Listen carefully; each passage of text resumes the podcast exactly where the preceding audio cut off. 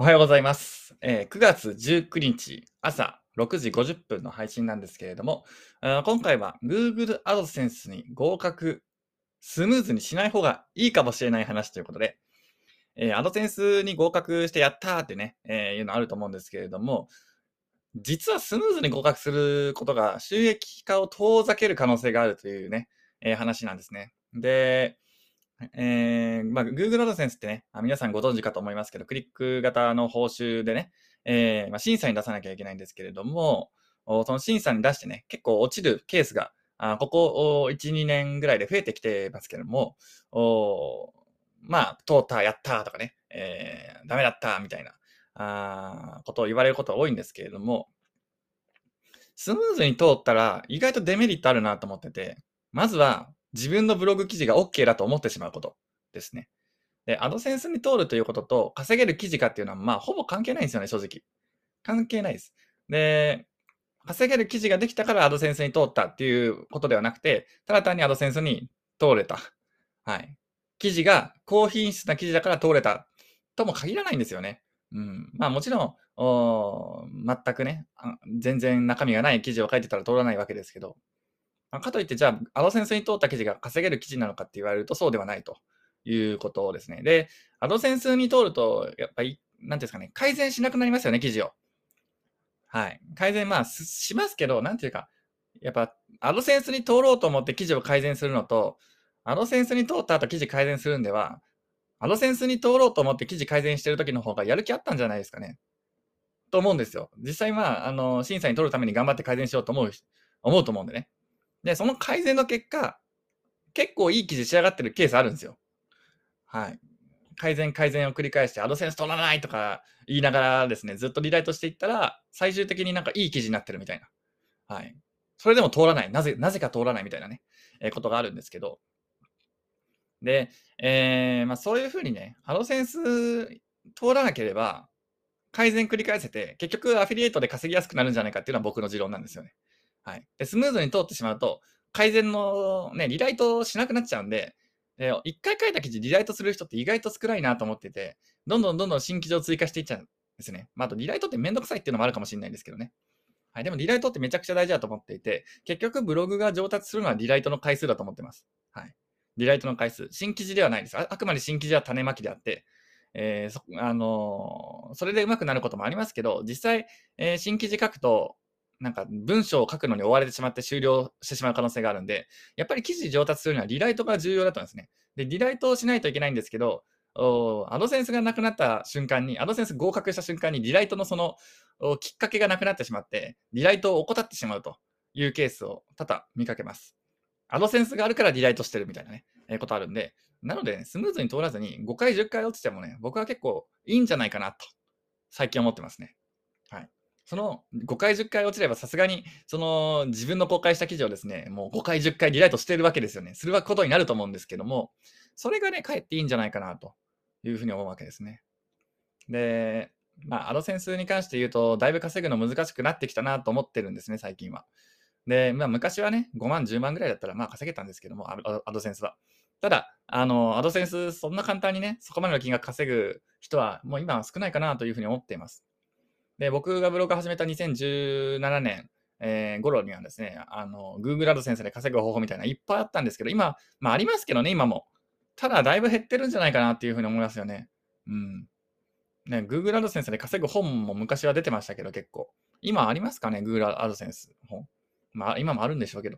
うん。なんか昔より稼ぎにくにくくなったっていうのを、おなんか、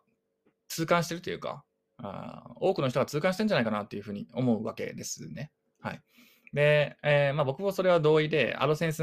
昔のアドセンスの稼ぎ方って、まあ、あとにかく3000文字、4000文字ぐらいの記事を書いて、キーワード選定をして、えー、公開するっていう、ただそれだけで上行けたんですけどね、ある程度。はい。今は3000文字、4000文字の記事を書いたところでですね、キーワード選定をちゃんとしないと、昔のキーワード選定は、あの、100から1000とかね、1000から1万ぐらいのやつをポーンと引っこ抜いてきて、そのまま書いたらよかったんですけど。で、今はちょっとライバルとかね、ライバルのサイトとかを見ていったりとかあしないといけないですね。昔なんかライバル調査しなくても上行ってましたからね。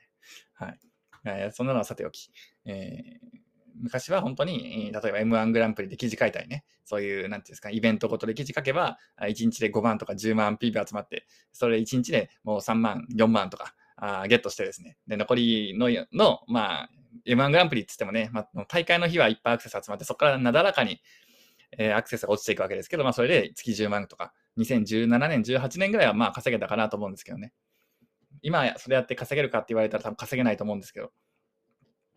で、えー、まあ、そういうふうにね、ブログっていろいろ変わってきてるんですよね。で、その変化に、対応していかなきゃいけないんですけれども、まあ、アドセンスも漏れなくですね、その変化の波に飲まれつ飲まれつつあるのかなというふうに思います。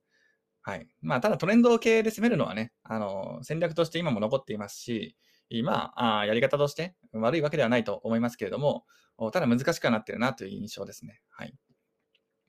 じゃあ、今のブログでどうやって稼ぐのかというと、やっぱり僕が一番や今やってるのは小 PV なんですよ。少ない PV でどんだけ稼げるか。例えば1日 20PV ぐらいのブログでどこまで収益伸ばせるかっていうのが結構希望にしてますね。まあ、キーワード選定とかちゃんとするんですけど、それでも1日 20PB という感じ。でも1日 20PB 取れたら1ヶ月 600PB なんで、月5桁は行きたいというところですね。うん、あそれは月5桁いけるかどうかっていうのは、やっぱり高単価であったり、その案件選定であったり、キーワ,、まあ、キーワードもね、選定の、その PB 数は少ないけども、確実にある程度上位表示できて、確実制約が近いみたいな、まあそういうキーワードを狙っていくっていうことになりますよね。うん。だから PB 数最近僕はこだわってなくて、いかに少ない PB 数で稼ぎきるかっていうのを考えています。大規模 PV 獲得競争に疲れたというのは 疲れたという感じかもしれないですね。はい。まあ、昔そういう例やってたんでね。はい。なので、皆さんも PV、あの、ちょっと話されましたけど、まずアドセンスの審査は落ちた方がいいと僕は思ってます。で、記事を改善していい記事を作って、少ない PV 数でも制約を取れるようにで、その少ない PB 数でも制約を取る技術をもってすればですね、まあ、それで流入が増えだんだん増えてくれば、まあ、制約は自然に増えるよねと。でも、少ない PB 数とはいえ、適当に書いちゃいけなくて、ちゃんとキーワード選定をして、制約の制約率の高いキーワードを選び抜いて、そこでなんとか表示しなきゃいけない。えっていうのはありますね。はい。なんで、いろんな戦略あるんですよ。今言った戦略は本当に PB 数、少ない PB 数でもいいですけども、まあ、他にもね、P あのー、制約につながりにくい、P、キーワードも使って、いっぱい集客して、自分のサービスも置いておいてみたいな、いろんな選択肢を用意して、えー、どれか制約させるみたいな、まあ、そういうのもありますしね。まあ、あの自分の、結局自分の得意戦略っていうのは出てくるんですよ。何かしら。はい。例えば、あのペラサイトみたいな戦略が得意な人とかね、えー、あるいはあの200記事ぐらい詰め込むのが得意な人とかね、えーまあ、そういうのも、ね、ありますけれども、おまあ、自分の得意なこととで、ことと戦略、これを掛け合わせて、えー、昨日配信した自分の心の中に答えを聞いてくださいっていうね、配信ありましたけど、おまあ、その意識でやっていただければと思います。